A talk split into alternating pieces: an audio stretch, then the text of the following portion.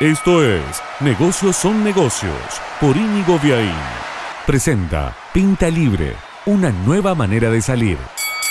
Aunque hay escuelas, institutos, universidades que siguen dando clases como hace 2000 años, con un profesor parado frente a alumnos bastante pasivos. Bueno, digo, aunque eso también es parte del presente de la educación, cada vez más la educación está siendo atravesada por la tecnología y por dos vectores salientes. Uno es el microlearning, las pequeñas cápsulas de aprendizaje, no ya maratónicas sesiones, sino pequeñas cápsulas de 3, 5, 10 minutos que van mejor en sintonía con esta forma dispersa de la atención que tenemos por la cantidad de estímulos a las que estamos sometidos. La segunda es mezclar el aprendizaje con el gaming o con los juegos, es decir, presentar los contenidos de una manera lúdica que permitan ir estudiando casi sin pensar que uno está haciendo un esfuerzo. Estas dos características, las cápsulas cortas y el entretenimiento metido en los contenidos, es lo que distingue a Duolingo, que es una plataforma mundial que tiene más de 500 millones de descargas y 40 millones de personas en el mundo estudiando alguno de sus 100 cursos gratis. Tiene cursos de todos los idiomas, de Esperanto, por ejemplo, esta lengua que pretendía ser un lenguaje universal. Bueno, Duolingo tiene entonces estas dos características que tenerlas en cuenta van a estar marcando la educación del presente y del futuro. La brevedad de los contenidos, el microlearning y el gaming, la gamificación del contenido como forma de hacerlo más atractivo y llevadero para estudiantes cada vez más dispersos.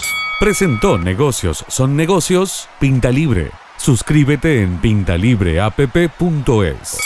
Negocios son negocios es un podcast de Inigo Viaín, todos los derechos reservados más podcast en infonegocios.barcelona.